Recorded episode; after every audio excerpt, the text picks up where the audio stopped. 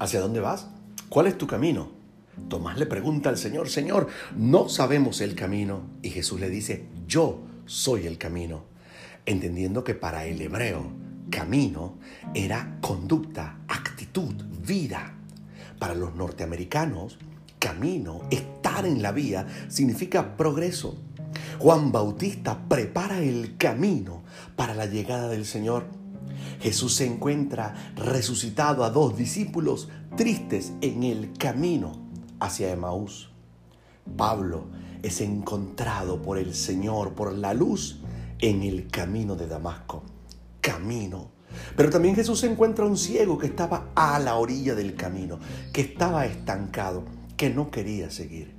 Camino definitivamente es la vida del hombre, de la mujer pero el Señor dice, ahora yo no quiero guiarte como quien sigue un GPS, yo quiero estar dentro. Por eso yo soy el camino, yo soy la vida, yo soy el que te va a dar la verdad.